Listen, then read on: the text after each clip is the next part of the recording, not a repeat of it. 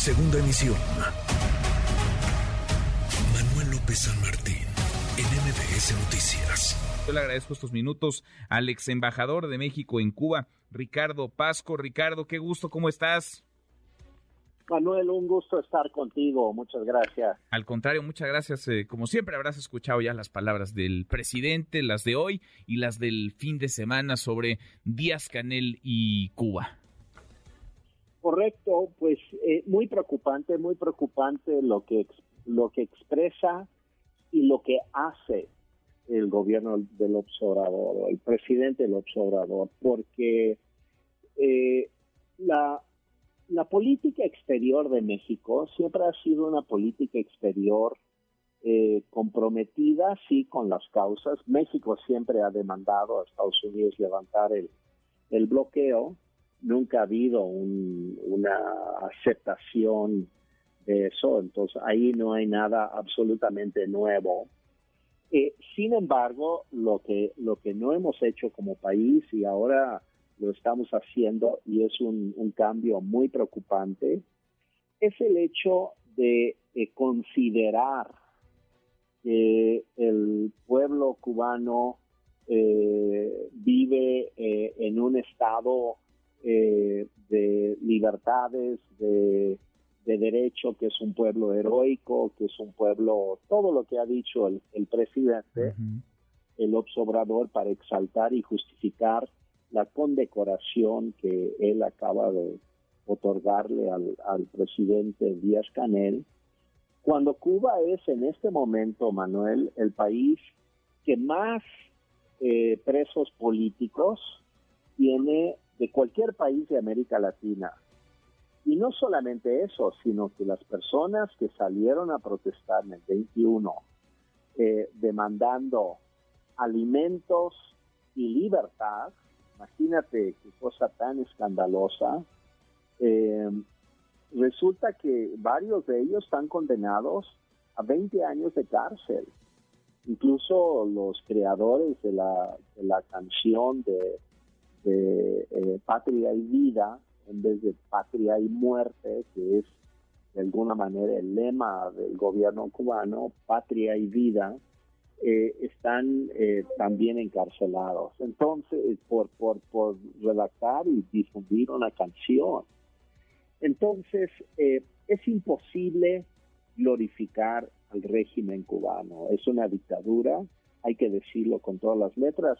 Y yo lo digo, he militado toda mi vida en la izquierda, yo creo que la izquierda y gran parte de la izquierda latinoamericana está absolutamente en falta cuando no reclama estos regímenes simplemente porque dicen que están con el pueblo y en contra del imperialismo.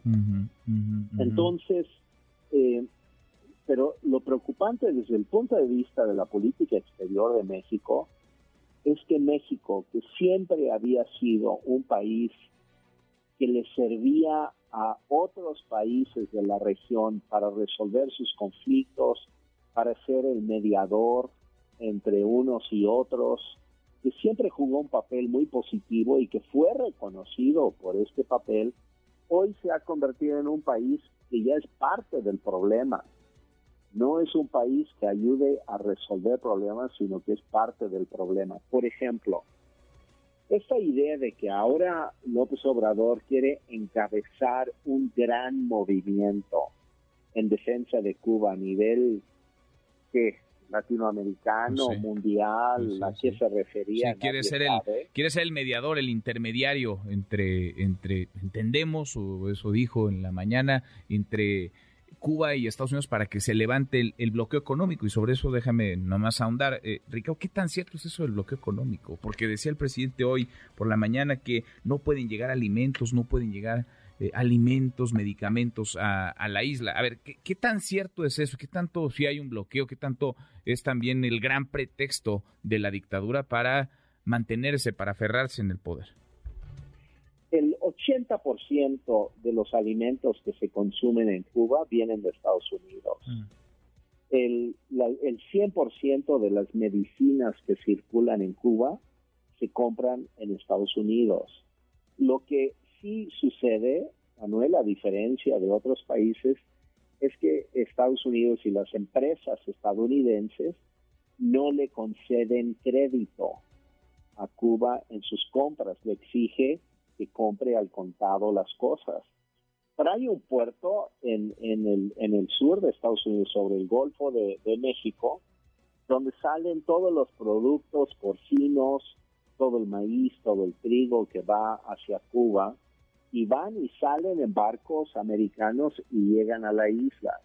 Insisto, bajo la condición de que paguen por adelantado o paguen en efectivo, y esto es básicamente porque Cuba no paga.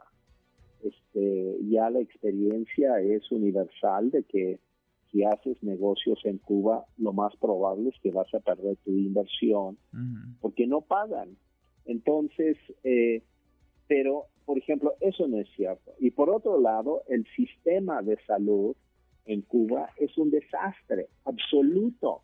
No es un ejemplo para nadie. Y es increíble el juego perverso que hace el presidente del Observador con los sistemas, hablando de los sistemas de salud de otros países.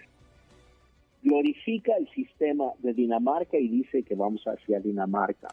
Ahora está insinuando de que vamos hacia el, modelo cubano. Oye, dijo sobre ese tema de, de, la salud, dijo que solamente un gigante, fue la palabra que utilizó, un gigante al que le rendimos un homenaje por esta gran obra, hablaba del tema de salud cubano, un hombre de Estado, y estaba hablando de Fidel Castro. De Fidel. De Fidel, Castro, Ricardo, como un gigante y homenajear a un, a un dictador, no sé cuántas muertes le podríamos cargar a Castro y su régimen, pero vaya, enarbolar así a una dictadura. Eh, exactamente, Manuel. El, el, tema, el tema es que el sistema de salud y el sistema educativo de Cuba en un tiempo sí fue excelente, pero la razón era que la Unión Soviética pagaba la cuenta. Es decir, la economía cubana no era capaz de generar los recursos necesarios para tener un sistema de salud así. Y los soviéticos lo pagaban porque para ellos eh, Cuba era como su mejor aparador de propaganda política durante la Guerra Fría y ellos querían dar la impresión de que Cuba era un modelo alternativo al capitalismo este, y por lo tanto financiaban con singular alegría pues esa pequeña isla. Finalmente era una inversión política su gasto en, en Cuba. Pero cuando se acaba el apoyo soviético en el 91, se acabó el sistema de salud en Cuba, se acabó el sistema educativo en Cuba, se acabó todo eso. Yo conocí muy de cerca como embajador el sistema de salud y el sistema educativo hice muchos recorridos por la isla para ver cómo estaba y era un desastre total, Manuel. Eh, y sigue siendo un desastre total. Y esta idea de estos eh, supuestos médicos, y digo supuestos médicos porque nadie ha visto sus, sus certificados para saber si realmente son médicos o no son médicos. Yo tengo la impresión, no lo, no, bueno, eh, yo lo digo bajo mi propia responsabilidad de que un cierto número de ellos para mí son agentes de inteligencia y no son médicos y vienen a otra tarea en México. Eh, y habría que investigar bien qué es lo que hacen aquí. Pero de médicos queremos ver sus, sus certificados de médicos. Pues no nos dejan salir de Cuba con sus certificados por temor a que huyeran con su certificado para trabajar en otros países, porque sin sus certificados vienen desnudos. Y luego está la brecha, está la brecha, Ricardo, entre lo que se paga, digamos, de parte del gobierno mexicano al cubano y lo que recibirían estos médicos, en todo caso, ¿no? Ah, es enorme. Sí, ellos mismos lo han dicho, pagan por ellos miles de dólares al mes y reciben 200, 300 dólares al mes. Y eso que lo reciben después de su misión y regresando a su país. Es otra manera de financiar una, una dictadura, ¿no? Pagarles por un, por un servicio. Y, es, y, a lo que vino Díaz Canel fue a llenar sus alforjas de, oro mexicano. A eso vino, a recibir dinero y este y toda esta faramaya es simplemente para encubrir que México hoy está financiando una parte, creo que importante, de la dictadura cubana, de la operación de ese, de ese gobierno que ha llevado su país a la miseria y los cubanos viven en una miseria absoluta. Eso no, no, nos queda la menor duda. Entonces, eh, finalmente, en la, en la gran perspectiva que tenía López Obrador cuando empezó el gobierno de ser el nuevo Simón Bolívar para las Américas, hoy se ha convertido simplemente en el padrino de tres dictadores, Cuba, Venezuela y Nicaragua y es una, una derivación patética eh, de un fracaso de gobierno en materia de política exterior eh, que no tiene que no tiene palabra y no tiene ya peso político. Quien nos va a sustituir en América Latina es Lula, eso te lo, te lo aseguro.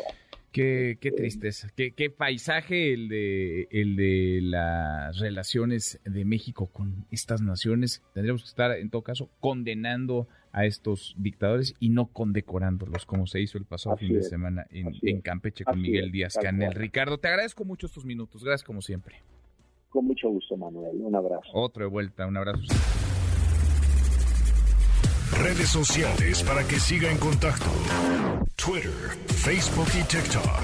M. López San Martín.